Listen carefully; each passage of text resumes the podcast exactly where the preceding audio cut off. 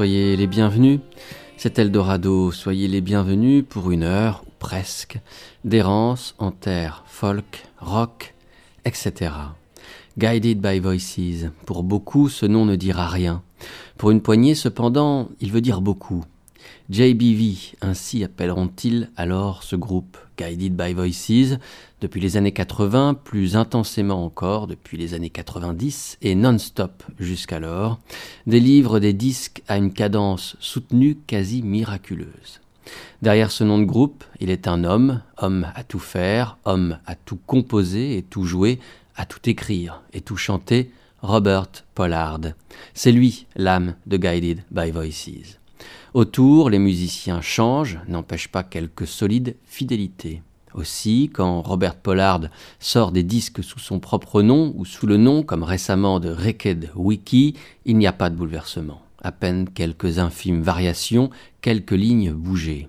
I Sell the Circus de Ricked Wiki, donc apparu sur le label Fire Records en février 2015. Robert Pollard y est en pleine forme, c'est-à-dire énergique, foutraque, mélodique, en équilibre entre détermination et rêverie.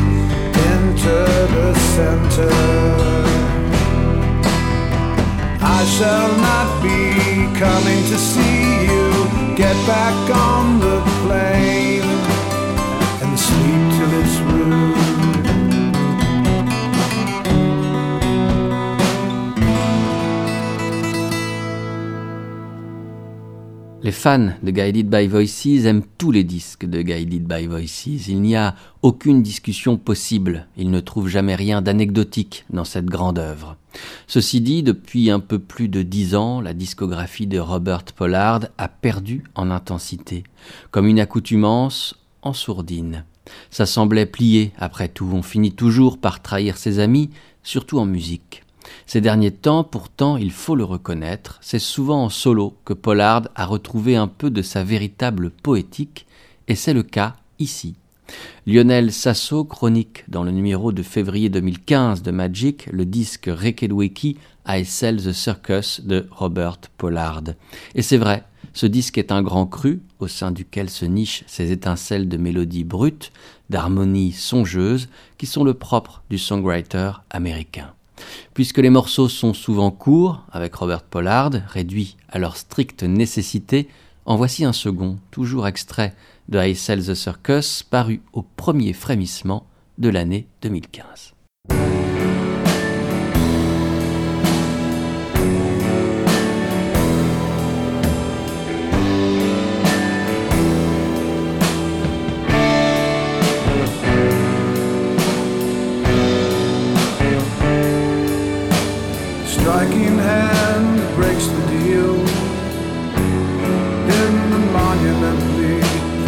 Muscular contract.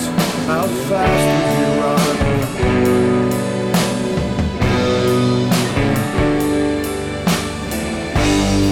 She can run and I can analyze the that's what I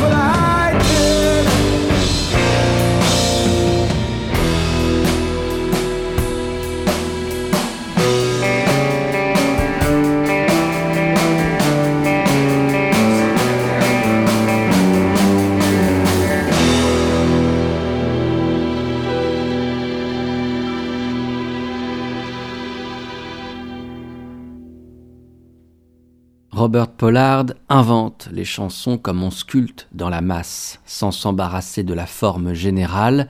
Ce sont les saillances qui l'intéressent, les éclats, les instants de vérité, en somme.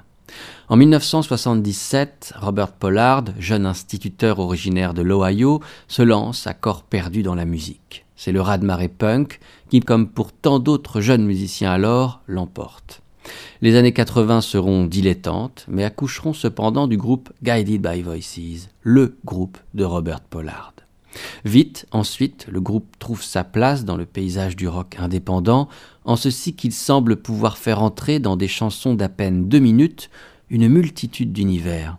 Pollard ne jure alors, et encore aujourd'hui, indéniablement, que par ce qu'il appelle les quatre P du rock, la pop, le punk, la musique progressive et le rock psychédélique.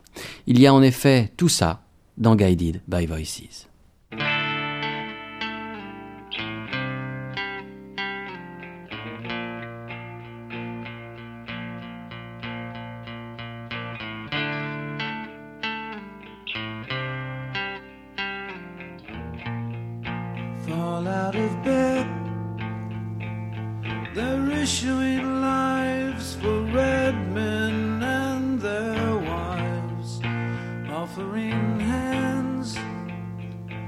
And twiddling thumbs for dreams that never come.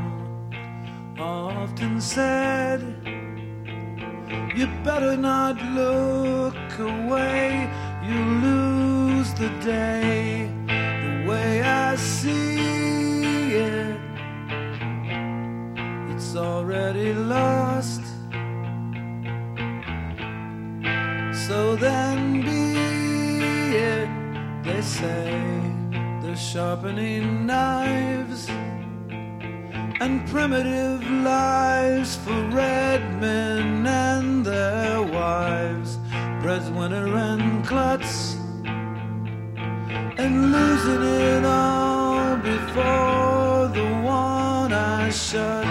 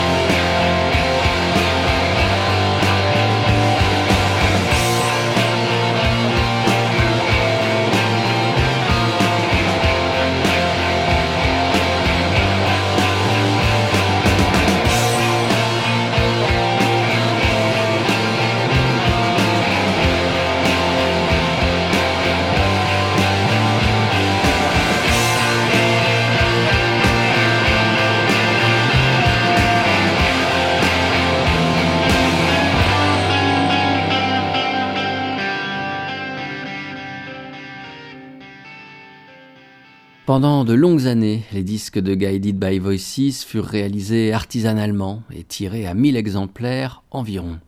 La prise de son était approximative et du dénuement initial, Robert Pollard fit une proposition esthétique.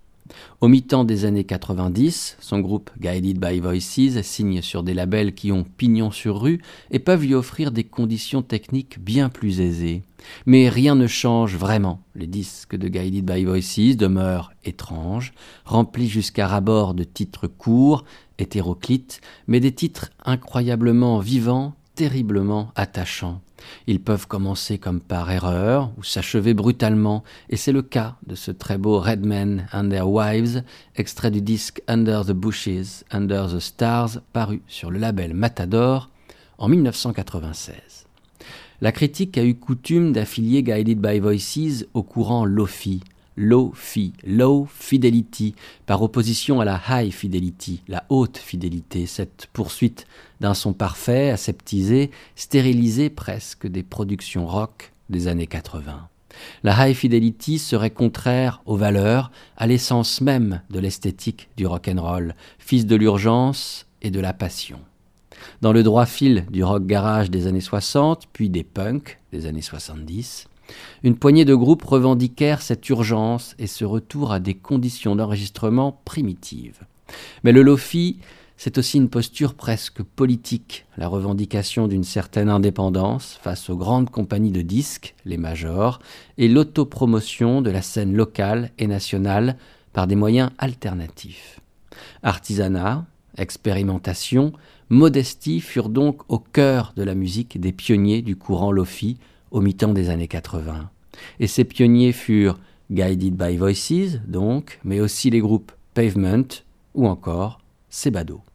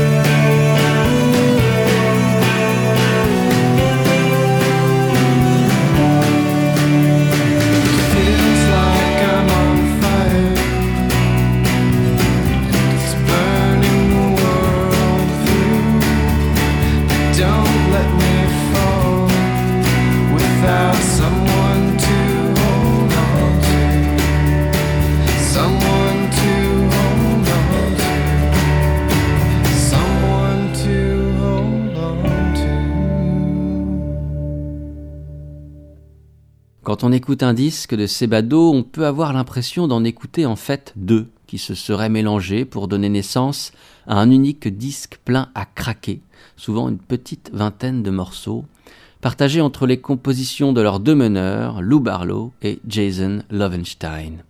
Les compositions de Jason sont autant d'hommages au rock garage d'antan, des averses de grêle hardcore, ou malheureusement aussi parfois un boucan mal dégrossi, un peu quelconque, livré au quintal, tel que put les qualifier le critique des un rock Stéphane Deschamps. Et puis, il y a des chansons de Lou Barlow, hymne pop mélancolique, arc-en-ciel, et à l'électricité doucement domptée. I Am on Fire, qu'on écoutait précédemment, est une composition de Lou Barlow qui ouvre le disque de Sebado Pharmacy, paru en 1996 sur le label Sub Pop. Sebado fut fondé par Barlow en 1987. À ce moment-là, Lou est encore le bassiste du groupe Dinosaur Jr., emmené par le guitariste et chanteur Jay Maskis. Il le quittera en 1988 pour se consacrer à Sebado, mais aura eu le temps de participer aux trois premiers disques de Dinosaur Jr. Le premier disque de Dinosaur Jr. paraît en 1985 avec Jay Maskis à la guitare et au chant, Lou Barlow à la basse et Murph à la batterie. Il s'ouvre avec le titre Forget the Swan.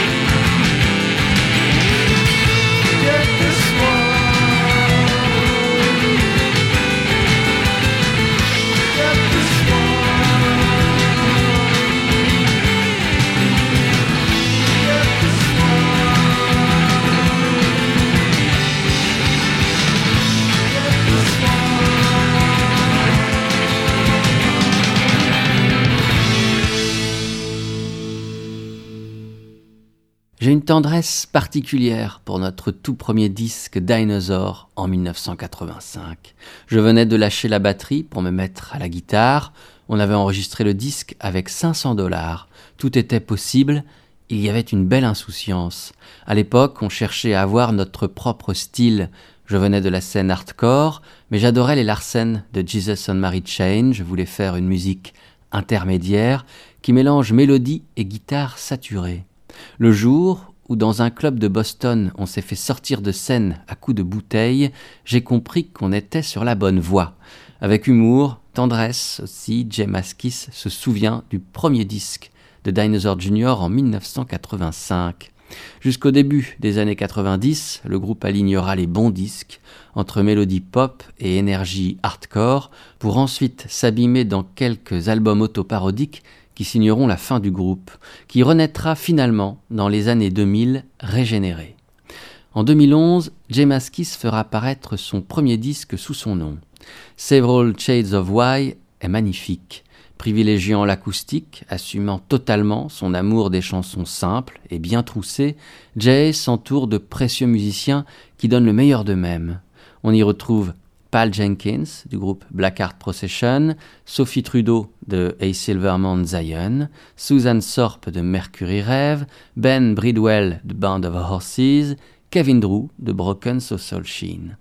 Sur le titre qui ouvre le disque, Listen to Me, Jay Maskis est accompagné de Kurt Weill à la guitare.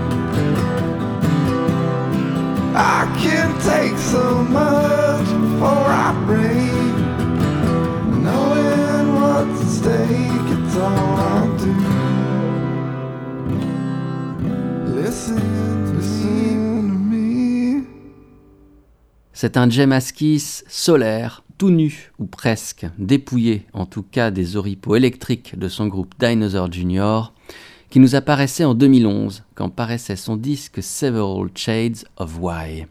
En compagnie de quelques amis, il y joue des chansons comme on joue au coin du feu, une couverture sur les épaules, sa bien-aimée tout près. Tout le disque est à l'instar de ce titre, Listen to Me, cotonneux, lumineux, à la beauté tremblée. Un disque attachant, entêtant, un disque qui dure. Mais ce coming out acoustique du grand prêtre hardcore Maskis ne fut pas réellement une surprise. Sa discographie laissa par le passé filtrer quelques raies de la douce lumière prodiguée dans ce premier disque solo. Et puis, il y eut Sibyl Bayer. En 2006 paraît l'unique disque de cette chanteuse américaine d'origine allemande. Une poignée de chansons, enregistrées seule chez elle au début des années 70, sont le seul legs de cette voix stupéfiante. Le fils de Sibyl, Robbie Bayer, au début des années 2000, se met en tête de faire paraître la musique de sa mère. Il rencontre alors Jay Maskis et lui confie une cassette. Jay tombe sous le charme et fait le nécessaire pour que peu de temps après, en 2006 donc, paraisse enfin le premier disque de Sibyl Bayer sur le label Orange Twin Records. Il s'appelle Color Green. La musique, qui date alors de plus de 30 ans, se fait alors connaître au monde, telle une fleur fragile, aux couleurs gardées intactes, un peu voilée peut-être, et ce n'en est que plus beau. Tonight, when I came home from work.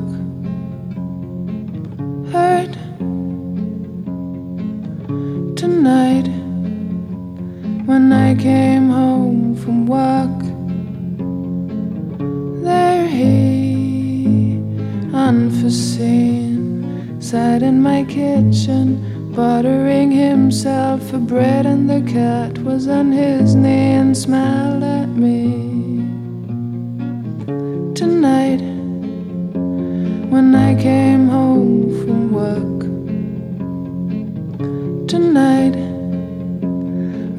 came home from work,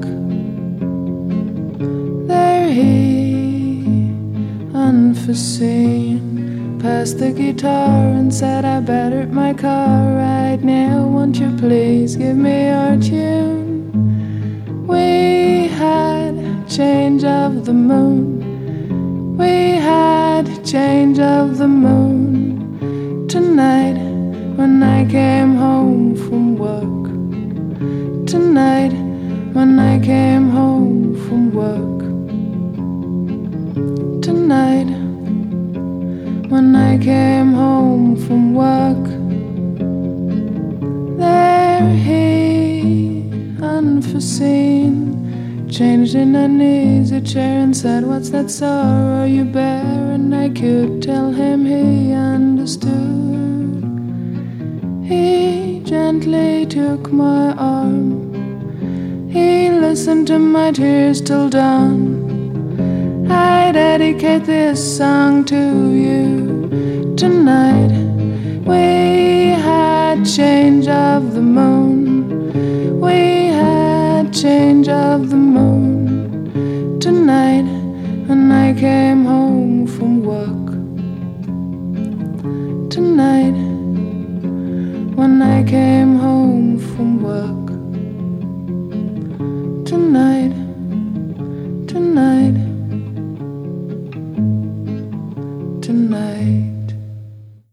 La première écoute de Tonight vous empêche de faire quoi que ce soit d'autre. Il est à présent parfaitement clair que cette voix chantait rien que pour vous et l'ignorait, ou le savait mais n'a rien dit, laissant faire les faits obscurs dont Jay Maskis, semble-t-il. Telle simple beauté nue affole, et on s'empresse de la couvrir autant que possible de figures connues.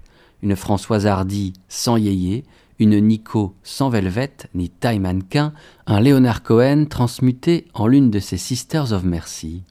Mais ça ne marche pas, quelque étrange singularité résiste, et rien n'oblige à lui donner d'autre nom que celui d'un secret trop longtemps caché. Tout est triste et doux, grave et gracieux, tout sibyllin.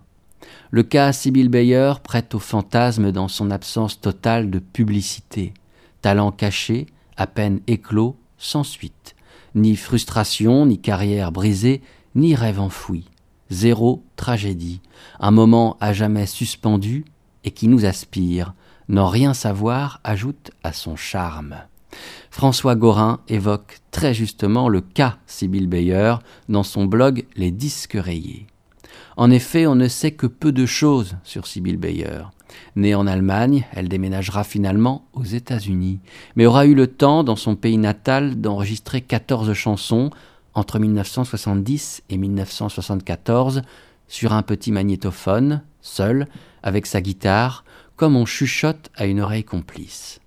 Et puis Sibyl Bayer, en 1974, toujours, joua dans le film Alice dans les villes de son ami Wim Wenders. Dans Color Green, d'ailleurs, il y a une chanson qui s'appelle Wim, dans laquelle Sibyl peut chanter. Connaissez-vous Wim? Il aime les villes et moi je l'aime. Connaissez-vous Wim? Oh, sortez donc faire un tour et allez dans une salle de cinéma, dans la première rue venue et regardez-le pleurer, lui, Wim.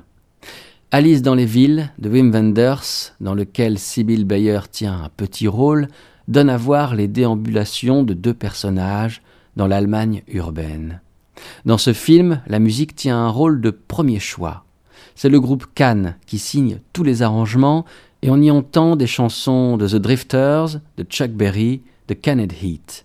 Au début du film, c'est d'un jukebox que sort la chanson Psychotic Reaction du groupe The Count Five.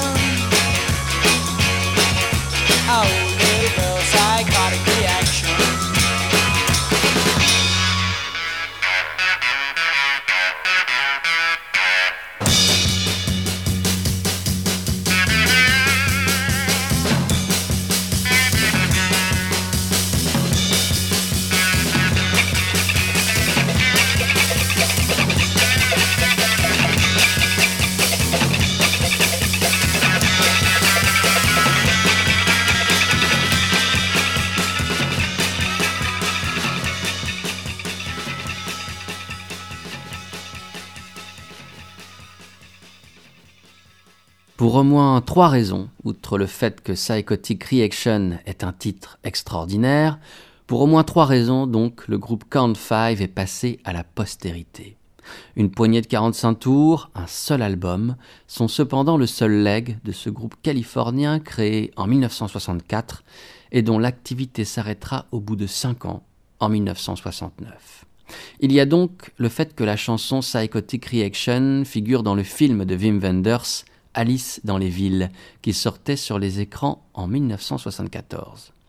Deux années auparavant, cette même chanson était compilée dans le coffret de disques Nuggets, aux côtés des titres emblématiques du rock garage et qui ouvriront la voie au punk, tels Dirty Water des Standells, I Had Too Much to Dream, des Electric Prunes ou encore Pushing Too Hard des Seeds, Psychotic Reaction est sélectionné par Lenny Kay pour cette compilation mythique que sont les Nuggets. Toujours en 1972, et voici la troisième raison, paraît le livre de Lester Bangs, Psychotic Reactions and Carburetor Dungs, qui fut traduit ainsi Psychotic Reactions et autres carburateurs flingués. Bangs est l'un des critiques rock les plus célèbres, et nombreux furent ceux qui décelèrent en les chroniques de Lester Bangs un talent tout littéraire, en Bangs un digne héritier des écrits hallucinés, chaotiques et flamboyants d'un Charles Bukowski. De 1969 à 73, Bangs écrivit pour le compte de Rolling Stone, puis, limogé de Rolling Stone, il intégra l'équipe de Cream. Ses papiers pouvaient atteindre les 30 pages et Banks mêlait à ses propos sur la musique de nombreuses digressions relatives à sa vie personnelle, à ses états d'âme. Durant toutes ces années d'écriture, il s'évertua à déboulonner quelques inamovibles statuts tels Led Zeppelin ou Kenneth Heat. Mais il fut aussi l'ardent défenseur de nombreux groupes, notamment ceux du courant punk, et c'est Banks qui le premier utilisa le mot punk pour caractériser ce courant musical. Mais sa plus belle obsession, l'artiste sur lequel il écrivit peut-être le plus, en tout cas le plus passionnément, fut Lou Reed, le fondateur du Velvet Underground.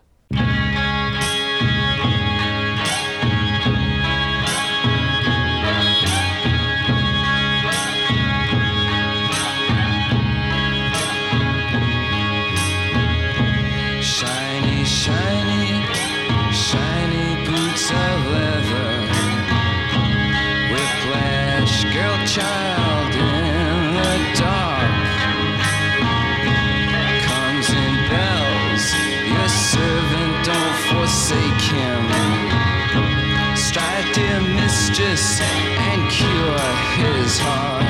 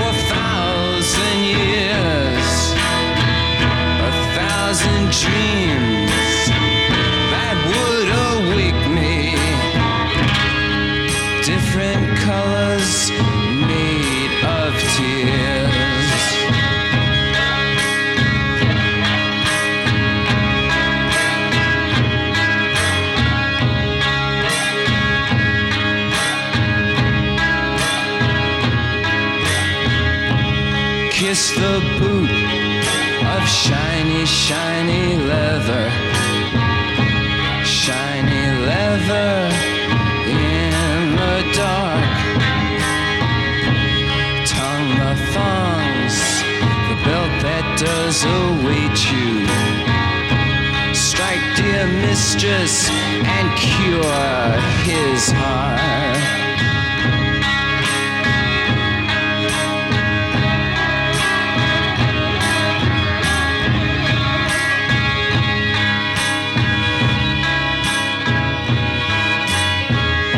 Severin, Severin, speak so slightly. Severin down on your bended knee. Taste the whip in love not given lightly. Taste the whip now. Blue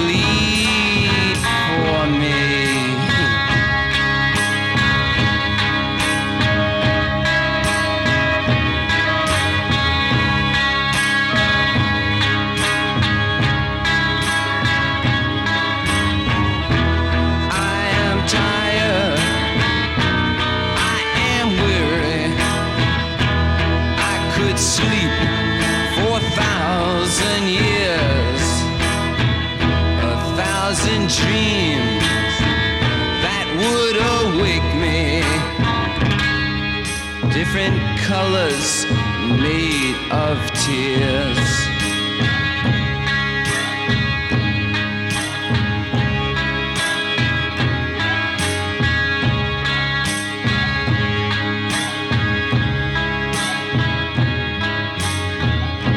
Shiny, shiny, shiny boots of leather. Whiplash girl, child in the dark. Severin, your servant, comes in bells. Please don't forsake him. Strike, dear mistress, and cure his heart.